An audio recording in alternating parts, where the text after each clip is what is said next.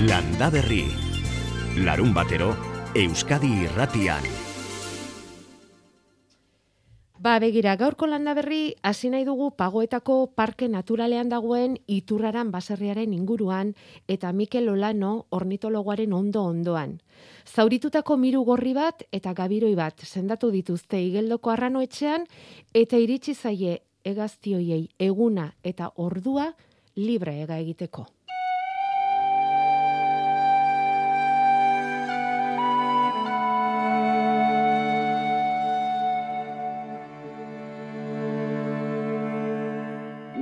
Geldituta gaude amaika terditan. Orduan, ba, mm, egazti hauek, e, miru gorrik behar du pixka bat, miru da miru gorria. Eh? Orduan, behar du pixka bat, e, landa zabala ingurun. Eh? Askatu berdan ingurun, landa zabala euki behar du, bai? Eta, mm, orduan, ba, hortxe iturraren gain hortan, landa zabala e, oso polite dago, eta hori da leku eta bestalde gabireiak basoa behar du eta bi gauze gustartzen die. Orduan puntu izango da iturraranetik pixka iturraran ingurun izango da puntue. A ber, mirugorrin kasoa, e, bueno, interesantea jakitea, hau dela oso egazti berezi bat, eh? Europa mailan, estatu mailan eta hemen ere bai, galtzorian zeilkatuta dagoen egazti bada, osea maila gorenean zeilkatuta dagoen egazti bada. Hemen dauzkegu bi poblazio mota esan dezakegu, bata e, bertan unbatzen dutenak, eta dauzkegu oitan bar bat bikote inguru, eh, horti goraixo bai, eta gero daukegu nola bai negue pasatzea Europatik etortzen den poblazioa. Zaizkigu miru asko eta asko eta asko etortzen zaizkigu, e, lehen gaurten zenbateko nituen kasi e, kasi seireun miru, eh? Frantzitik, Alemaniatik, eh? etortzi zizkiunean nego pasatzea honea.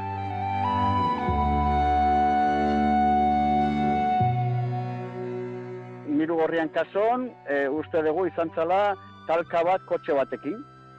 E, errepide bastarran baten e, eango zan bitxon bat hilda, eta gure jatea jetzi zanen, ba, kotxen batekin talka izan da, bai?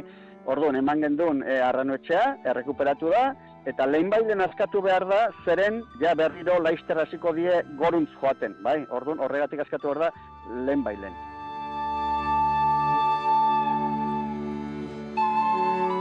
Eta gabereian kasoa, ba baita ere talka kristala baten kontra. Eh? Hauek ere juten die txori txikin eta atzetik seika, eta askotan talkak izaten dituzte kristalakin eta horrela. Orduan, honek ere talkatik rekuperatu da, eta orduan, hau ere, ba, aprotxatuko da okazioa biak batera askatzeko. bik oso egoera honen daude. Orduan, zeit iruditzen inolako komplikazio geukiko dutenik eh, aurrera ateatzen. Miru honek bere ikusiko ditu, bertako hor aia inguru hortan eta dabiltkigu talde bat desentea e, miru gorri negutarrena, bere topatuko ditu lagunak, bere espezieko lagunak. Eh? Orduan, ba, segurazki egunen zehar topatuko ditu, eta gero bereekin loingo du, eta integratzeko ez du inolako arazorik izango. Eh? Orduan, ba, pentsatzen sentituko duen. Eh?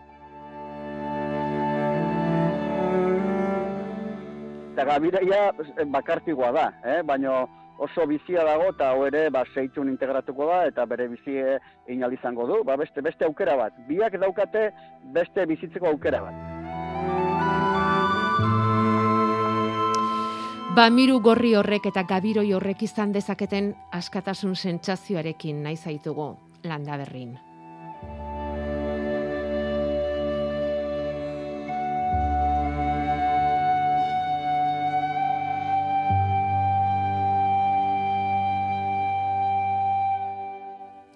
Bederatziak eta bederatzi minutu oraintxe egun onde izuela Aitor Arzeluz eta Bion partetik eta mila esker zuzenean ala zeharka landa berri aukeratzeagatik.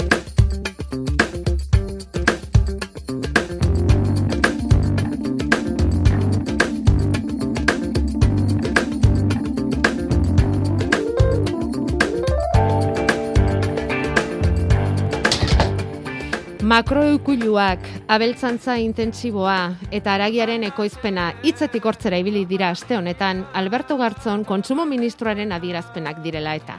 abeltzaintza estensiboa ingurumenarentzat jasangarria da. Aldiz, ingurumenarentzat inondik inora jasangarria ez dena da makroikulduen fenomenoa. Espainian erdi utxik diren herrietan jartzen dituzte. Mila, bos mila edo amar mila abelburuko granjak eta horiek lurra kutsatzen dute. Ura kutsatzen dute eta gero okel hori, okel txarra eta gaizki tratatutako beren okela esportatu egiten dute. Hoiek dira hitzezitz gartzonek The Guardian egunkari Britainiarrean egindako adierazpenak eta hoien ondotik ondo dakizuen bezala uoldean etorri da eztabaida politiko ez ezik baita eztabaida soziala ere. Eusko Jaurlaritzak bertako nekazaritza eta abeltzantza ereduari babesa adierazi dio aste honetan nekazal sindikatu nagusiekin adostutako familia nekazaritzaren aldeko adierazpena aurkeztuz. Ekaitzagirrek edukia. Araban Bizkaian eta Gipuzkoan lehen sektorea jasangarritasuna ezaugarri duen familia nekazaritzan oinarritzen dela azpimarratzen du adirazpenak, eredu intentsiboetatik urrun beraz. Arantxa Tapia, garapen ekonomikorako sailburua. Herrialde honek familia nekazaritzaren alde egiten duen apostua betidanik oinarritu izan da indarrean jarraitzen duten lau premisatan. Kalitatea, produktuaren trazabilitatea, ingurumenaren zaintza eta animalien ongizatea. Gure eredua egungo eztabaida sozialean eta politikoan zalantzan jarritako ustiategiek dakartenetik oso urrun dago. Aiako agerre soroa handi baserrian agerraldi bateratua eginez irudikatu dute jaularitzak eta N, ENBA eta UAGN nekazal sindikatuek eredu horren babesa. Eredu intentsibotik urrun lurrari eta inguruari lotutakoa eta bide horretan konplizitatea eskatu diete herritarrei besteak beste erosketa aukera egiterakoan bertako produktuak lehen etxiz. Sindikatuek ere hitz egin dute gai honen inguruan, enbako koordinatzaileak Xabier Iraolak azaldu digu nola gera litezken etorkizunage, etorkizunik gabe baserriak ukulu erraldoi hauengatik. Makroman jauiek elikadura low costen e, sistema baten ondori besterik ez direla. Eh? Industriak eta distribuzioak bultzatutako erantzun bada eta eragina zeharkakoa erabatekoa da. Sustatzen aitzean eredu horretan ingurumena, gizarte e, jasangarritasuna eta oidanak alde bate utzi eta era bat bakarrik kriterio ekonomikokin mugitzen bali gure baserrek ez dute inungo etorkizunik, eta zeharka, ba, hoien prezio e, bajuen ondoria guk jasatzen ari gara. Azkenen, merkatutik kanpo bultzotzen e, zaituzte. Nafarroko eneko koordinatzaileak bere aldetik, Felipe Etxetxikiak, ez honek ertz asko dituela, nabarmendu nahi izan digu.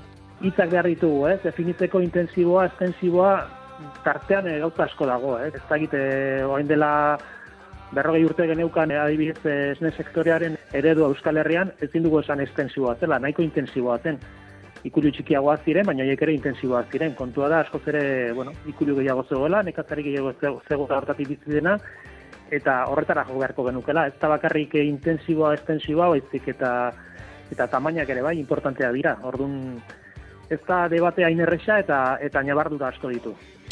Debatearen erdian dago kaparrosoko zortzi mila esnebei dituen makro ukulu hori ere, baina ez da hori bakarrik Nafarroan badira beste mila abelburutik gorako bost etxalde.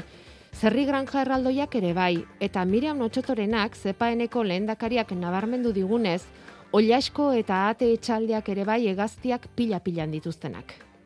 Bai, eh, daukagu hori be, eh, esne behietan eman dituzun adibideak, baina daukagu ere bai e, oiaskoa, oiaskoia gehiena o gehiena intensiboa da, ikusi dudana da, pues, e, berreun mila oiaskoko granjak, eun milako granjak oiaskoak, e, amabos mila ata, modelo intensiboan, ez? Hori da ikusi, ikusten dena nire zonaldean, ez? Eredu hortakoa, txerrietan berdina. E, momentu honetan Nafarroan ez dago txerri ekologiko ez da bat. E, oiaskoak oso, oso gutxi, ez? Eta e, koste mali maituzu datuak estatuan, edo Europan, Nafarroa da datu, bueno, pues intensibo, errealde intensibo ondiena.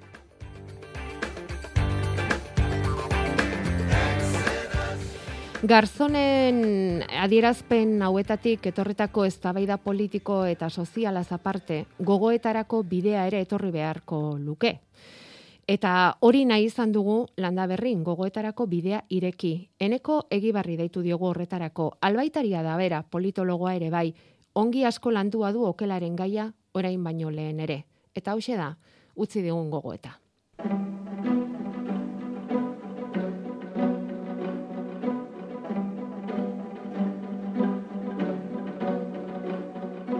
Nik uste dut garzonek izan eh, daiteke, ba, igual inkostinteki sortu dugula, edo kostinteki ez dakit ez egiten duen, baina garzonek esan duena eta azkenean eredu kontua dela eta hori e, hori egia da, baino ezpa estaduko ministroak e, Luis Planatek esan dituenak, e, ba hori ez, e, garzonek esan ondoren, esan ditu, ba, barbaria dizu herriak, ez esan ez, berak estaduan bera dala, eleka egitaz hitz egiteko bakarra, eta bar luze bat, ez? Nik uste dut garzonek izan daiteke, ba, igual, inkostinteki sortu dugula, edo kostinteki ez dakit egiten duen, baina garzonek esan duena eta azkenean eredu kontua dela eta hori e, hori egia da.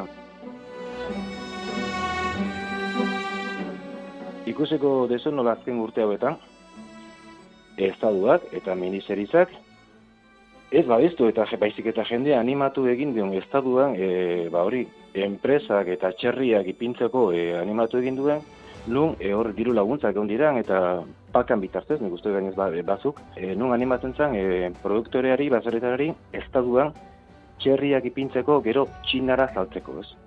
Ja, merkatuak ez du ja hori asimilatzen, eta hor, hor arazoa dago, gainet. Gaur gero nekazaritza intensibo eta estensiboa nik uste dut hemen Euskal Herrian eta denak e, guk ezagutu dugun baser, baserritara bai izan dela estensiboaren e, aldekoa eta behar praktikan ipini duena, baina estaduan eta frankismoaren garaitikan datorren eredua da asko produzitu behar zen. Eta merke eta demokrazia etorri zanean estaduan teori berdinekin jarraitu zen. Eta guri fakultadetan, ingenieritza fakultadetan, agronomo fakultadetan eta albaitariza fakultadetan eta guia generazio bat eta urte, urte batzuk dauzkagun e, teknikariei eredu bat erakutsi digute. Guri ez digute inundikan ere estensiboa erakutsi. Guri erakutsi digute asko produzitu, produzitu behar dela eta merke. Orduan, hor bai, eta e, egon dira, gero, eta azkeneko urte hauetan asko landu dira, nekazaritza ekologikoa, agroekologia, baina ereduna batez ere estaduan intensiboa izan da.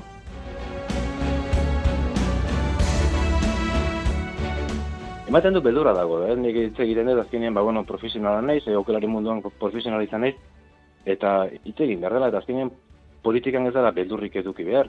Eta hitz egin behar dela, eta aldaketak, eta, eta e, etortzekotan, e, atrementua behar direla, eta nik uste dut, momentu egokia dela, e, hitz egiten da, gazte behar dira lehen sektorea, ez, gaztei ondo ordendu bezaile bere produktoren gatika, eta gero hasi behar da merkaturatzen, eta igual, garzonek esan duenak horrekin ikusi zuzena dauka.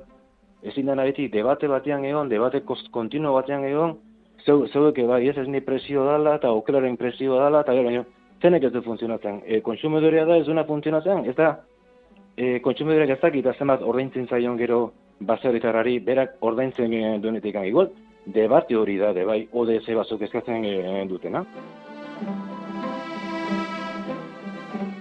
Igual horixe da debatea, eta Euskal Herrian landu behar den debate igual horixe da, ez? A ber, hemen zenbate horreintzen zaio baserritarrai, eta zu ez zera kapaz pixka geixi horreintzeko, bestela zure e, sistema guztia erori egiten da, igual, ez du balio, balio zule ereduak, igual, haundi egia da, edo igual aldaketa batzuk behar dituzu gizarte honetan e, funtzionatzeko. Zertikan gizarte honek lehen sektore behar du. Osa, gizarte honek, Euskal Herriak eta sektore guztiak lehen sektore behar dute. Eta pandemiak eraku- erakutsi digu. Orduan, hori nola beharrezkoa da, ba geho, egin, e, hasi, etxe hortikan egiten, eta hori azten da ondo ordaintzen.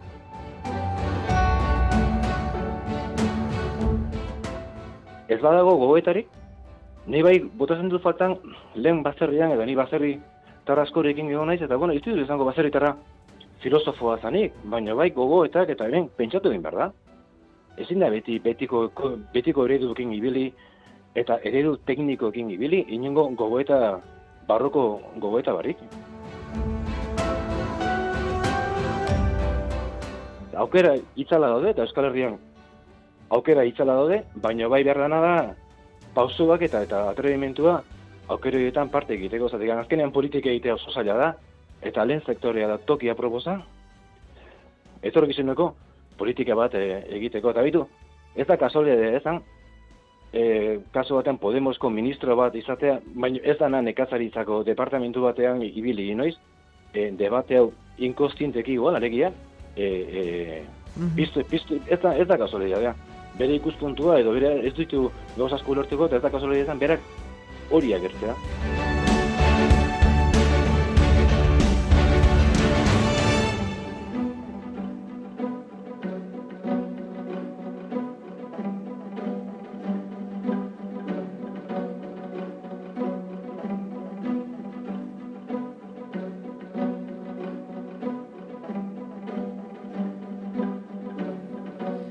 Bueno, hortik aurrera inork besterik gehitu nahiko balu, 6 zortzi zortzi, 666 WhatsAppa eskura daukazue. Zenbat eta hots gehiago, nahiago.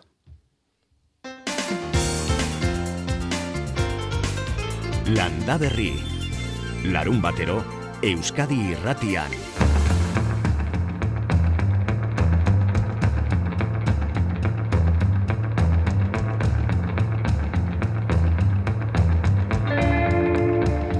Aste honetan aurkeztu dute Sagardo berriaren uzta amak taldeko laukideek ahots batez Astigarragako gurutzetan. Aste azkenean izan zen hori, atzo bertan Goierriko Sagardo denboraldia ere aurkeztu zuten Altzagako Olagin, Nerea Garmendi aktore izan zen, irekierako saio horretako protagonista.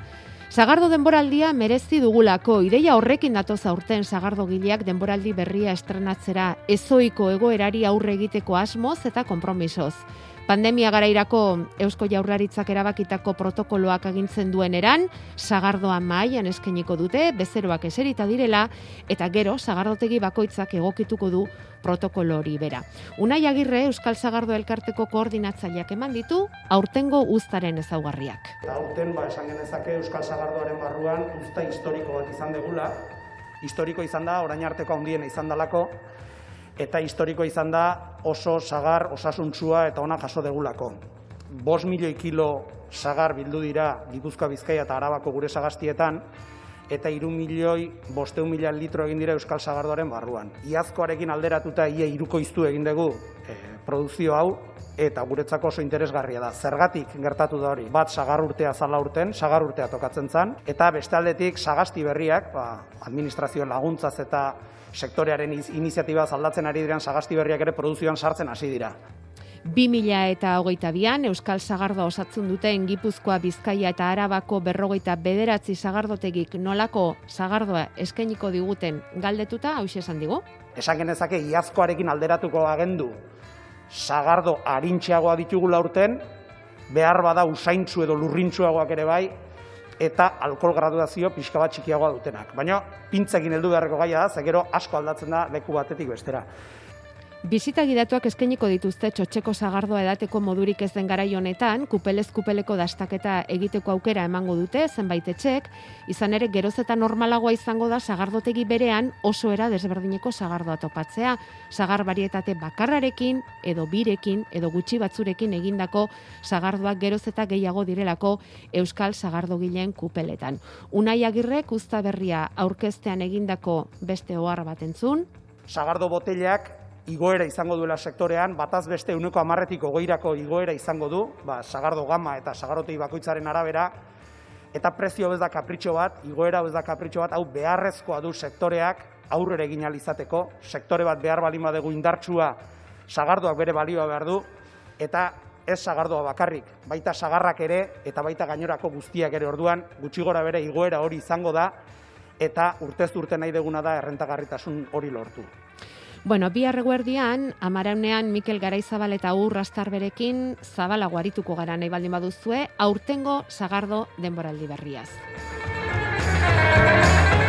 Eta sagardo denboraldiaren ondoren etorri da txakolinarena ere. San Anton egunez, getariako txakolinaren usta berria aurkezten digute.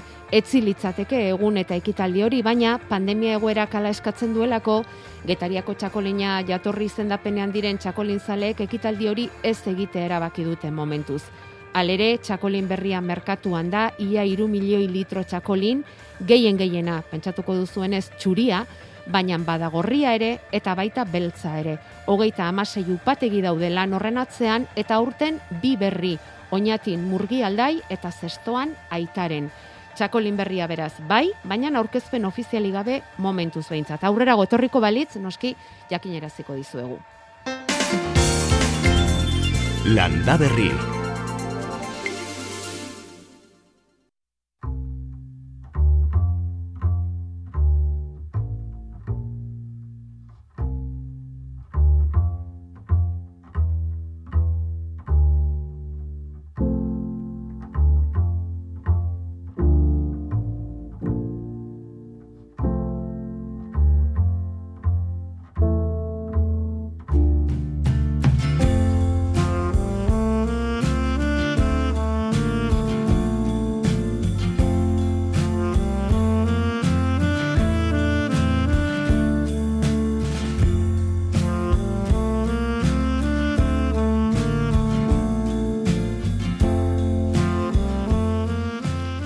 Jako berrekondo, egun on, Egun on, danoi. zer moduz? Ondo. Ondo gara, fresko Bai. ez, edo? Bai. Ez torren beste. Bai, bai, bai. Bai, ezta? Egun eharra da makizki, gaur ez zuri zean, beko Bai. bainara zulua. Izotza, eh? Bai. Izotza. Bai. Bai, e, ez zuk esan izan diguzu, behin baino gehiagotan landarek sentitu egin behar dutela neguan direla. Bai. Hotza, hotza dela, ezta? Eta uste genuen, oraintxe hariko zirela negu hotz hori sentitzen, baina Hmm. gero hor nun irakurri dizugun, magnolia tulipa loratzen ari dela. Eta hori dela udaberriaren seinalerik nabarmenenetako bat. Bai, eta atzo jarri nun e, nire ustez argazki nabarmenena, lehenengo zainzurik. Hori da, lehenengo zainzuriak ere, bai, Bai. ikusi dugu hori ere. E, ur- hilabete Posiblea al lehenago, Gu etxian aurten hilabete leheno bintzat. Bai. Eta ze itxura daukaten, eh? bai. Ederra itxura. Imaginatu hau, hauan sartutakoan. Oh, ze izan daiteken hori. Bai, bueno, e, benetan udaberria bizitzen nahi gea. Bai. Bai, e, hotza, hotz latza intzulako azaruan, eta landariak sentitu zuten hor negua pasazala. Gero bakizu, e, abenduan e, e, bero haundik inditu, Mm, eta, bai. bueno, ba, landaria pentsatze o, negua pasadala. Eta, Eta- orduan ba, loretzea ematen dira. Ordu, hotz ordu gutxi behar dituzten landariak, ba, oirik ja loretu dira. Adibidez, ba, mimosa loretu zan e, urte zarra baino leno. E, e, bueno, ba, oain esate dizutena, ba, zaintzurik, e, gure etxien irantzagarrare loretan dao, e, magnoliak gehienak, osto Eta- galkorra dutenak. Oiek ez daukate arriskurik e, izotz honekin lorea Bai, galtzeko bai. eta beraz, Bai, baina hoxe da bizitzia, ez da? ja, Arriskatu itegue. Baina ondo ateatze zaio nahi, ba ondo ateatze zaio. ja, eta Hmm. fruitua emango du garaiz lehen, ez? Ba, Lehentxio, eta gero Bai. ba, buelta emateko e, energia galera edo energia inbertsio horri buelta emateko ba, urte luziagoa izango du, eta bar, eta bar. Mhm. Hmm. Ederki, bueno, geroxago eskatuko dizkigu pello zabalari datorren asteko eguraldiari buruzko xetasunak, hala ere, aste honetan arantzazun jasotako temperaturarekin harrituta dago pello Jakoba. Hmm. Hori aurreratu digu, gero emango dizkigu zehaztapenak. Geroxago jarriko gara pellorekin harremanetan oraindik ez da eta bere ordua hemen landaberrin. Bueno, galderak trumilka datoz hemen, e, gure entzulentzat ere udaberria da, nonbait, eta txertaketarekin kezkatuta, Nafarroako zubietatik galdetu digute iritsi alden txertuak egiteko garaia. Bereziki, e, gerezi eta sagarretan galdetzen digute. Noiz den txertuak egiteko garaia. E, a ber, gu, beti esan izan du da martxua dala adibidez agarronduak txertatzeko sasoia. E, egualdik hola bali madijo asti, otxailian ere egin daiteke. Eta nik agian aurten otxailiakin, e, otxailian aldeko apustu ingo nuke. Be, gezik eta goiz, ibiltze, goiz loretzen dan e, landare jendiantzako beti-beti otxaila. Eh? aranak, musikak, e, hau da, e, fruta ezurduna ematen duten hoiek, hoi beti lentxio loretzen dira, batzuk oso azkar, Orduan, oik e, lehenago e, txertatu behar dira, izardila leheno moitzen dutelako, eh, otxailian. Datorren hilerak utziko du orduan lan hori. Bai, berandu sagarrak eta udariak eta barroik e, martxuan ere lasai asko, baino nik aurten kontuz. Agian otxailea aurratuko nukele. Dena aurreratu, egi- aurreratu egin behar dugu aurten. Bai, eske azkeneko urtetan ikusten aigeanakin, bai, Mm. Begira, Bai. hemen esaten digute okarana loretan dagoela. Ba, bai. Eta hori ez da normal, normala. Eh, zergatik ez? Bueno, ja, hainbeste aldatu dira gauzak azken ba, aldian, ez da, ba, eta, ba. eta klimaren gora berak hainbeste dauzkagu azken aldi Hmm. honetan. Bai. Mahatsak imatzeko gaur ondo, galdetzen dizute, bihar ezin dut eta... bueno, ikusiko Bueno, eh, kimaketa inbierko genduke hilberan. eh? Eta gaur oso egun hona da. Oso egun hona, gaina sustrai eguna da, Mhm, oso egun hona. bai. E, alare, urrungo hilberan seguru hobeto, eh? Entzun, baina hilberan ez algara sartuko ba bihar. Hoi, hilberan sartuko gea bilar, hoi da, hoi da. Bai. Orduan, hilber arte itxoin. Eta onena alare otsailekoa, eh? Entzun, baina bihar ezin du, orduan, otxailera arte itxoin dezala lasai, ez? Bai, dudigabe, eta bestela urrungo aste bukaera ere ez da txarra, eh? Urrengo aste bukaera. egunak, bai. Baino, otsail arte itxoin. Mahatsak imatzeko orduan hilbera. Hilbera, otsailak Eh, emeretzi, hogei, osonak.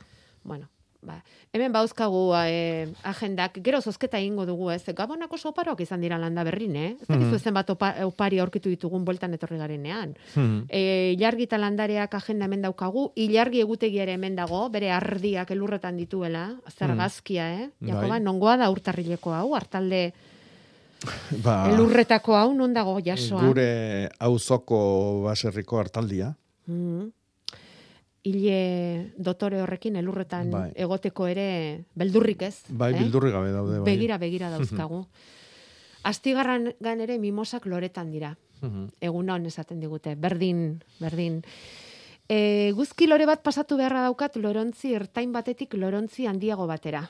Horretarako garaiona noiz? E, ba, e, itxasaldian balima da, otsaileko hilberan, bestela martxokoan ere bai. Bale. Txailerako lan asko ari gara uzten, eh, Jakoba? Ba, eske oso oso hilebete produktiboa izaten da. Motza, baina... eh? Baitare bate laburra, mate baina- galdetzen du tipula gorrian noiz landatu, Baita, eta baita. baitare otsaileko hilberan. Otsaileko hilberan. Behaldunea, urteak, urte guztiako tipula landatzeko, e, beti esan izan du da, San Jose, eh? martxuan erdialdian. Bai, eh? Orduan, ba, horren aurretik, o, otsaileko hilberan. Vale. Mhm. E, zer esateren indoan? Hilberan sartuko garela e, urtarrilekoan, eh, bihar. Ah, eta landaketak eta egin izango ditugula otsailean beti ere, ba, ba baratze girorik baldin bada eta horrelako gauzak, eh? baina Bai. bueno, hori e, Jakobak esaten duen bezala esan berrik ere ez. Hilbera hau e, oso oso ona da beste landaketa guztik egiteko. eh? E, zuaitzak, zuaiskak, esik, hau da, landaketa lanak oain egin behar dira. Ostua galtzen duten landare guztin e, landaketa egiteko sasoia hause da, hilbera hau. E, eta mutu, porque ikusten aigean e, izardi mugimentu honekin, otsailean ere izaten da normalian, baino Eta bestia, ba, materialetarako, akaziek botatzeko, zuegurretako, eta bar, eta bar, eta bar, ba, datozen ama egunok oso oso importantia dira. Bai, Bai, bai. Aritza hilberan edo hilberrin galdetzen dute hemen. zalantzai gabe hilberan. Beraz, bihartik aurrera noiz nahi. Bai, oita sortzeia bitartian. Vale. Mhm. Esango diguzu aitor noiz daukagun pello zain, eh? Zure... Ah, prestal dago, hor dago. Ondo egongo da, pello zabala arantzazun, seguru, eh? Hoixe, Primeran, gure zain hor, bai, bai, bai, olako giroak gainera, hau. bai, zer daukazu, eh? Hemen baino epelago igual hor, pello? Ba, bai, baina gauza bat oso rararua bestetan tokatzeztana, aizan orain goizian, e, otz puntua ja beko txokoetan egoten dana, Bai. bueno, aire hotz hori pixka bat e, hemen egoten dan beroarekin nahazten. Alegia, ba, lehen zei graduta genituen e, bajutxoena, eta aibala. Gero, bos jarri du, lau ere bai, eta aiba, zau zer data goien dena garbi-garbi nola dagon, ba, hau da, oinati alden eta beko txokoetan egoten dan e, Hotz. izotz puntuko hotz, hotz hori, Bai. aidala pixkiana, pixkiana, ba, gora iotzen, oseak, Ah. beko hotzak eh, libratzen jungo dira guro, eh, lasai horrekin. Eta lehen, eh, aurreratu du zerbait pello, eta aste honetan epel ere bai izan duzuela arantzazu aldean, ez? Ba, bai, e, bueno, epel, Epel egunez bai. ez du asko epeldu, baina egin ditu, temperaturak egin ditu gauza arrarotxo batzuk. Eta eran egun eta aurreko arratsaldean ere, normalean ba marra maika gradutan gelditzen aizana, ahi bala, amasei gradutara iodek, zer du hau. Eta gauen, amar gradutan mantendu zen, ez bestetan bezala ostuz. Urrengo egunean igo zen, hogei gradutara ino atzalden, atzalde gauen. eta ordu horregatik esaten nun lehen, beheran pilatzen dan bero hori dena, Gora, arratsaldetan gora juten da. aibala, Mm. gauen berona. bai. eta goizean freskatzen, freskatzen hori ere, eta bueno, Hortik- gauzatxo horiek baditu aurtengo, Bai. giro Bai. Xelebre xamarronek. Ez da harritzekoa horregatik Jakobak esan digun bezala, ba, hainbat e, zuaitz loretan izatea. Hori bai, bai, hori Mimosak, politena da. magnoliak aipatu izkigute, zein zuriak ere hasi direla, Bai. e, euren e, landareak ematen, eta, bueno, ba horrela. Lorei, lorei begiratzea, beti gustatzen zait, Bai polita, ja, ai, eh? ba, baina Bai. erregenetan ja zigeituk. Oso garaiz gainera, ez da? bai, bai, bai. Bai, bai. Eta, ze tankera hartzen diozu ba? Bihartik aurrera Ba, bueno, esan dugu eh, liberatu egingo garela, datorren aste oso ala joango da, ze tankera Ah, hartzen diozu? Bai, bai, este, azte bete hau gehiena gehiena jongo da, ba, eguzkiarekin eta leño gutxirekin, Mhm. eta euri jantjanik ere ez da ikusten lehenengo bosei egun hauetan, eta urrengo ja ostegunetik aurrera ere ostiralen laino batzuk agertuko direla baino ez eguzkia egongo da ez du euririk egingo larun baten berriro eguzkia brillante xamar gainera temperaturak egunez ba igotzen jongo dira amabi bat gradutaraino hortik gora ez hm? oin dio neguaren e, este giro motxori da ordu laburroiek e, este goizetan berriz izotz puntua toki gutxitan gerota gutxiagotan gaur bihar etzi hoietan hortxe da izotza, 0 gradu eta hoietan, eta astelenetik aurrera ja e, iru lau gradu, mm, naiz eta belarra lurreko bat apitxak bat dagertuko dan, bat txuriago eta hori Mhm. ez da baina, beti ere pikin bat epeltzen hasiko ote dan, eta izotza e, txoko gutxiagotan, Eta, bueno, ba, esan detena, gero gainerako temperaturak ere, ba, amabi gradutaraino eta igoko dira. Eta aste hontakoak jarraituko du gehien bat datorren astean ere. Ah, bai. Bai, orduan, Hmm. bai, eh, hil Ba- beltz, beltz gutxiduna Il ematen beltz, da. beltza ez, eta neguzale zaleek baiai dutela urten, eh? Bai, bai, bai.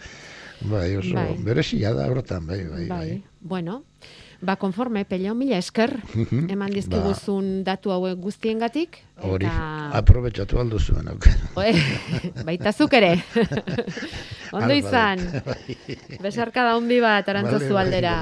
Agur. segi- segi. WhatsAppera deikari denik ere bada hemen, baina ez mesedez deitu nahi baldin baduzu, deitu beste zenbaki honetara bederatzi lau iru, 0 bat, bi bi, 0, 0.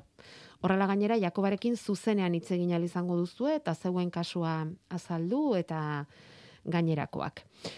Aste honetako hitza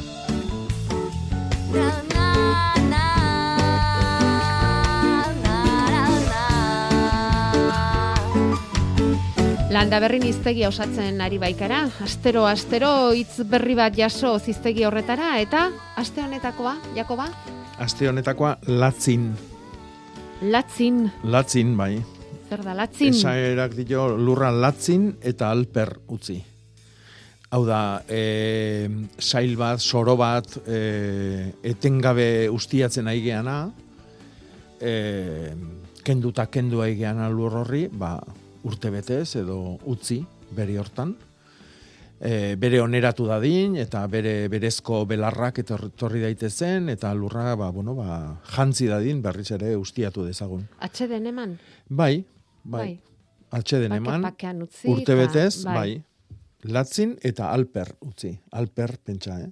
Ez, ez, ez digulako ematen gu Ja, nahiko gendukena, ja, ja, Latzin edo ja. latxin ere esaten da. Aha. bueno, ez dakit ba, oiturarik baduzuen, hitz hori erabiltzeko, edo antzekoren bat, edo bazenute, ba, gu badakizue aldaera diferenteak oso gustura jasotzen ditugula zuen mezuen bidez, eh?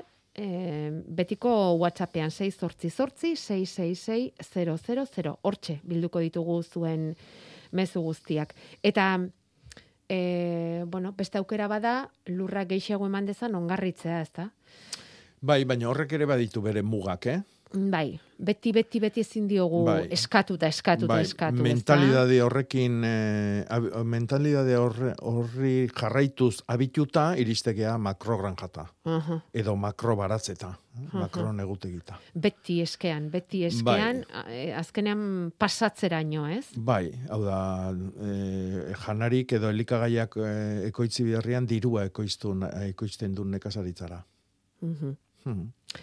Ez hori galdetzen, iniz- galdetzen nizun, ze ikusi dut agendan karetzeko garaia dela. Bai, E, orain da garaia lurrari karea emateko? Bai, bai, bai, bai. E, aurrez azaruan, eh, bueno, udazkenian ongarri nagusik ematez eskilo lurrai, ongarri organikoak, ez? Ba, luarrak, e, simaurrak eta bar, eta orain karia ematez jo. Urtarrilean, otxailian. Eh? Eta baitare, ba, bueno, ja behandutxo da, baino arboli purdik eta karestatu, eh? karesniakin e, margotu esango genduke. Inork egiten aldu lan hori gaur egun Bai, Jakoba. bai, bai. bai. Arbolei enborrak karesne zuritu. Bai, bai, bai. bai. Espaldian ez dugu ikusi. Bueno, ba, baino izaten dira, eh? Izaten dira, batian da bestian, bai, bai. Mhm. bueno, e, arantzazun fruta tropikalak jartzeko aukera ziok Jakoba esaten dizuen batek. Ba, bai. bai. Bai, bai, da, azte honetan atxu nahi zitzeiten, e, bueno, ba, saretako lagun batekin, eta galdetze zian babakoai buruz, beste fruta tropikal bati buruz, eta Bai. guain dela esango genduke hogeita mar bat urte edo geixiago egintzan hemen saio bat, e, babakoan ekoizpeneako, eta, eta etzun gaizki ematen. Mhm. Eta hoiek geota gehiago ikusiko ditugu. eh? Ari jortatik tiaka batek aguakate onduan noiz lurrea eaman e, galdetzen digu, Bai. Lorontzitik lurrea noiz pasa, eta hori ja ostua galtzen ez dun landari hoi- hoiekin e, behan duxo egin behar da lan hoi. Eh? Martxuan e, hilberan, edo apirilian ere bai. Eh? Toki oso otzien balima da, edo egualdi hotza xamarrak balima dia urte gara jortan, ba, atzeatu apiriliare. Besteatek limoia noiz bildu. Eta, bueno, ba, hoi, hoi nahi zunean, ja.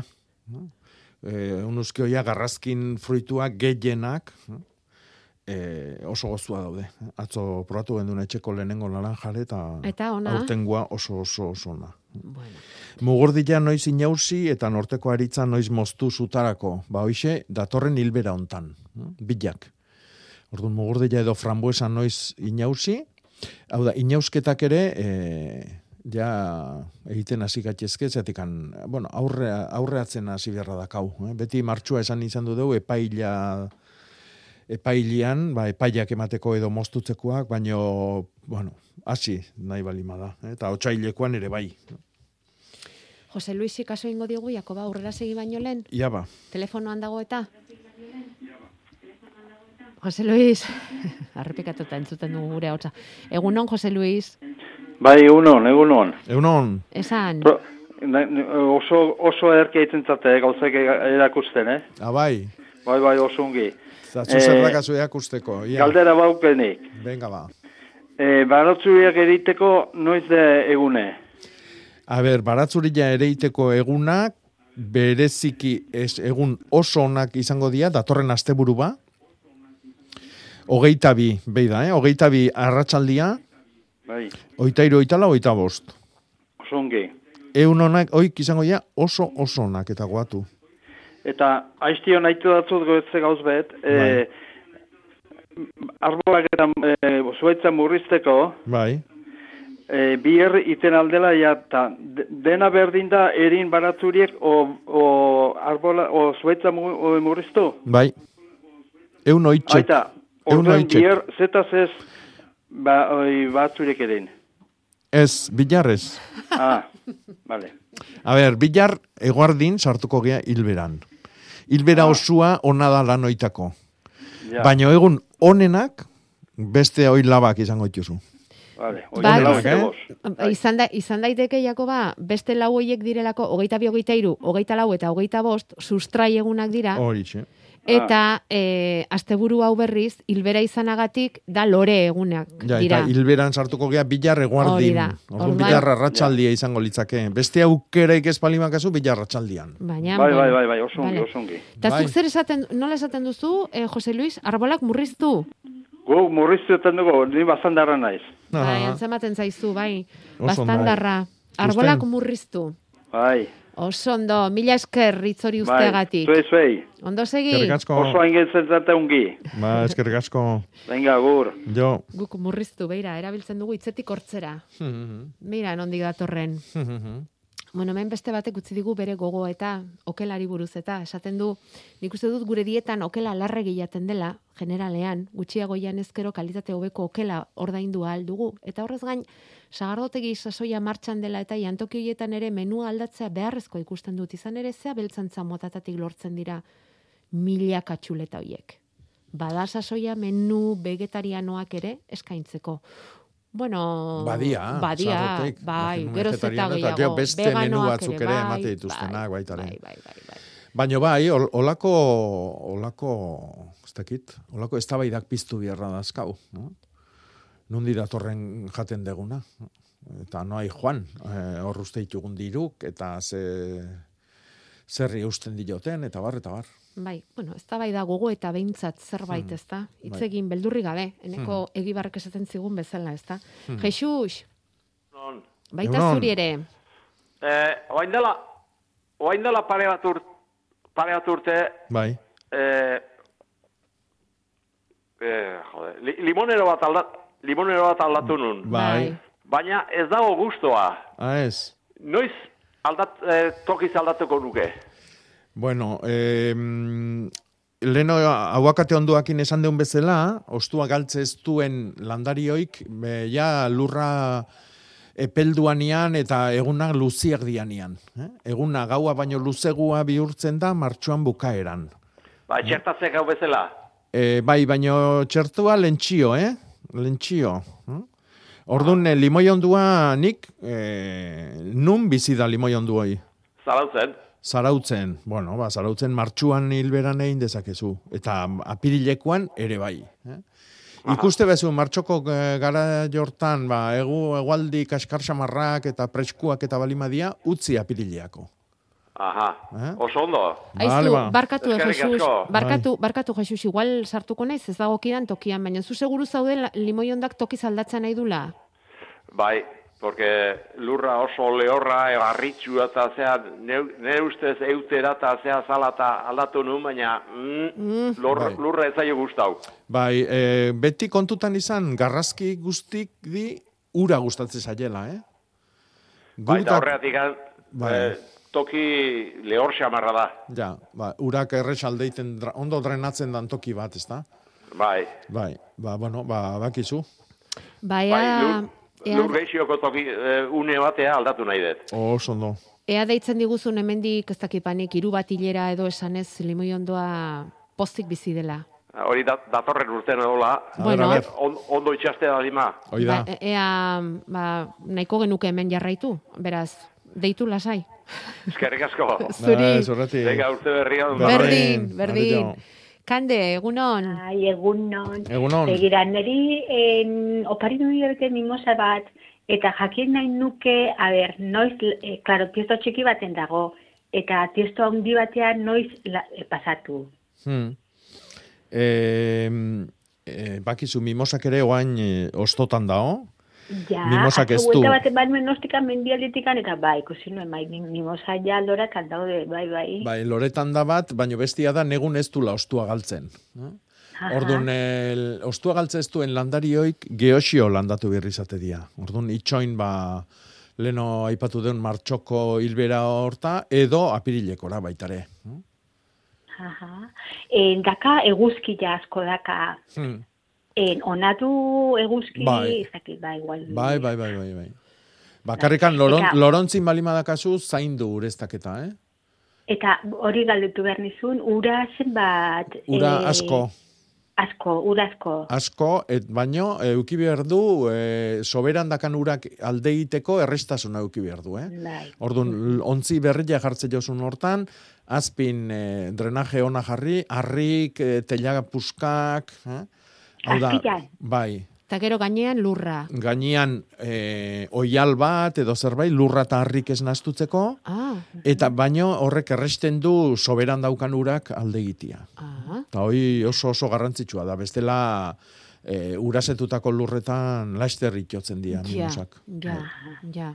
Vale, Ulertu ba, duzu ez da, vale, Kande? bai, bai, bai, Zenbat vale. ikasi dugu mimosak nola landatu. Bai, Oso ondo. bai, bai. Zorte hon.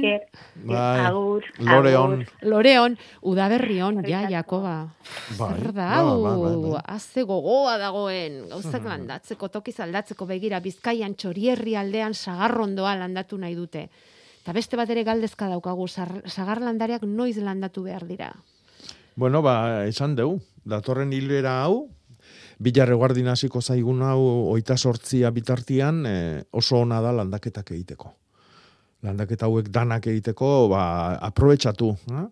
Geo, o- otsailian ere, bale, baino kontuz, aurten iritzi zait eh, orduako izardik ondo muituta ibiliko diala. Maiatzaren hasiera berandu egi, ez da? Galdetzen Zertarako? du. Ontarako.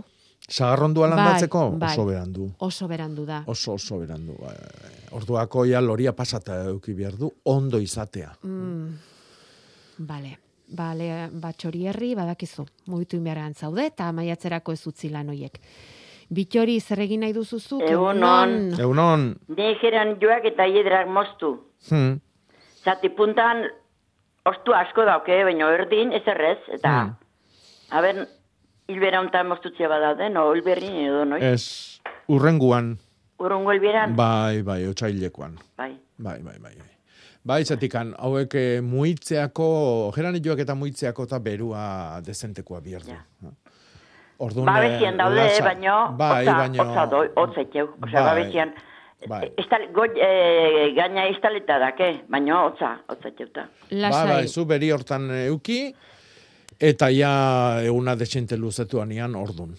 Bueno, eta ordun aprobetsatu, atera, luberritu, e, simorrak eta eman, eta bar, dana batea. Bai, bai, lurra, lurra aldatu pizkat eta. Hori da. Hori da.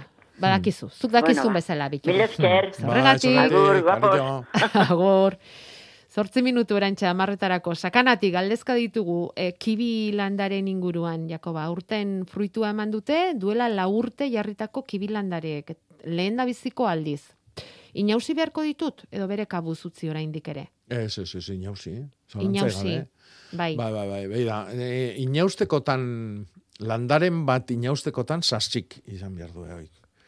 Sasik dianak. Eh? Eta sasik ditugu, badibidez, bakibila, e, mahatxa, e, eta bar, orduan, oik e, e, tomatia, eh?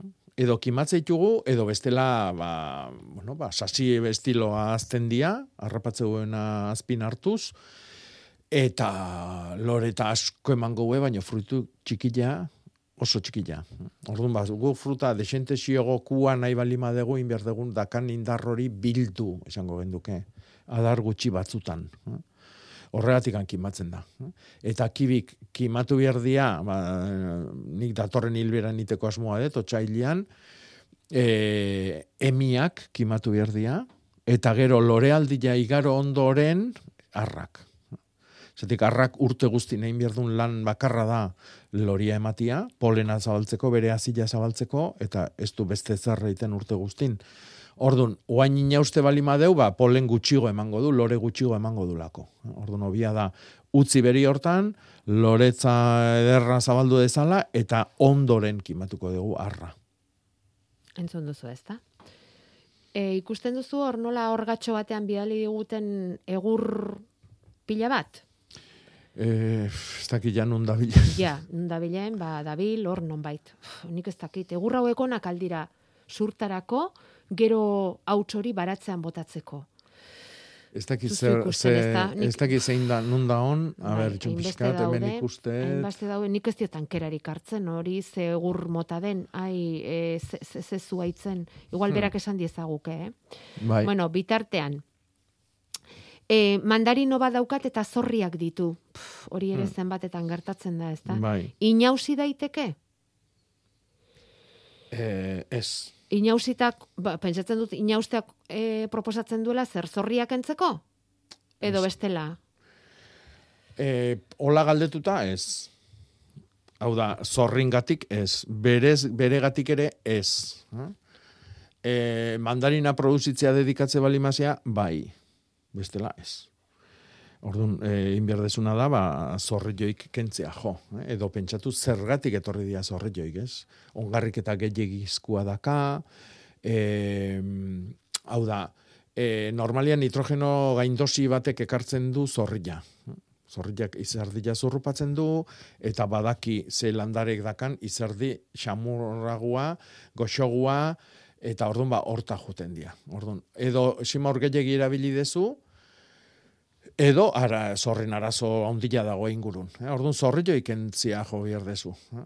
E, ba, bueno, ba, bazilusan tratamentuakin, e, jaboi potasiko soilarekin ere bai, hasi daiteke. hm? Orain adibidez garai oso ona da. Zatik, beak ere hotzez daude, bizkat bilduta daude. Orduan, e, e, egurra emateko momentuare ez da txarra. Jaboia eta bazilusa batea ite batzuzu, ondo. Jaboiakin bakarrik ere bai, jaboi potasikoakin. Vale. Bilbotik galdetzen digute, i, udaberri aurreratu honetan etxeko landaren lurrak aldatzari ekin beharko hotelioketen. Bai, urrengo hilberan, leno bitxori di esan dio mesela xe. Otsailean, eh? Otsailean, bai. Vale.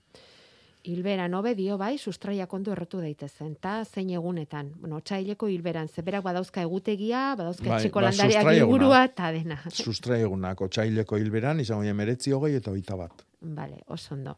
Begira, eta hemen batek egin nahi du proba mango ezur batekin. Hmm. Germinatu du, eta landatu ere bai, baina landarea hasi denean punta lehortu egin zaio. Ez dakit urasko gutxi zer izan litekeen. Izan daiteke urgetegi normalian. Mhm. Normalian. Toki ja, bero gile izatia, etxe barrun balima dago kontuz, zetik gure etxe barruk oso oso lehorrak eta berua gadazkau, Mhm. gu gozo sentitze gea, baina landariantzako oso txarrak dira. Eh? Batez ere lehorra. Eh? E, etxea berotu ite deu, eta berotze hortan, ba, airia lehortu egiten da. Eta landariak ezetasuna behar dute, eta mangua, ba, pentsa, toki tropikaletan bizi da. Mhm. Ezetasun ikaragarria dagon tokitan. Bueno, ba, konforme. E, hemen beste batek dio, etxerako sagardoa egin nahiko nuke etorkizunean. Honek ere probak egiteko asmoa dauka. Zein sagar barietate sartzea komeni zait? Hmm. Orientazio pixka ba nahi nuke. Gaur egingo dugu edo datorren erakutziko dugu, Jakoba, zenba denbora behar duzu honi. Ez dugu Azalpena. galdera horri erantzun, ez gaur eta ez urrunguan. Ordu beteko programa biherko genduke hortako. E, zeskatuko dugu estra bat, orduan. Bai, behi da, e, irureun bariedadea aipatuko ditugu? Irureun barietate. Bai. Bueno, Ez baina, eh, bueno, bere tokian jarriko naiz. Jo, bakoitza bere, Eh, bere venga. gustoko sagardua du, adibidez nahi sagardo mikatzak eta lehorra Ah, gustatzen zaizkit. Claro. Esatera orduan, ba, ninduan, zu bazina, zer egingo zenuke? Bueno, ba, nik jarriko nuke, mozolua, patzolua, e, mantxoni, moko, Aizu, eta izen hoietatik sagardo ona egin daiteke, eh? bai, Ze izenak. bai, bai. Bai, eh? Azteko izen euskaldunak. bai. Baina, Eta izanak, bai. bai, bai, bai. Ai, ez dakit balioko dizun erantzun horrek. Baina sagar barietate asko daudela eta asko erabil daitezkela. Ai, sagardotarako ere bai, beira, bilabonatik bidali digute sagasti eder baten argazkia eta daude enborrak dena zuri-zuri margotuta karez. Nola Ja. zen karesnea? Karesnia, Ai, bai. ze o politxa kizu esnia, argazkia. bai, bai. gure etxeko sagastia karea eman da. Hmm. Pasaden urteko argazkia da, baina ikus dezazuen oraindik badela jendea karea ematen jarraitzen duena. Mila esker, ilustrazio, informazio, mezu guzti hauengatik, zozketa egin dugu, eta beira, egokitu zaio agenda eta egutegiaren lotea, abuztuan amagin arreba galdu zuen familiari. datorren astean erantzungo dizuegu zuen galdera. E, ostiralean zizurkilean, Jakoba, Bai, aurkezpen hon, eh? Bai. Zain omen dauzkazu denak iriarte kulturetxean eta hoi da, a ber, e, bueno, ondo pasatze deu. seguru gaude baietz. Datorren astera arte. Ondo izan.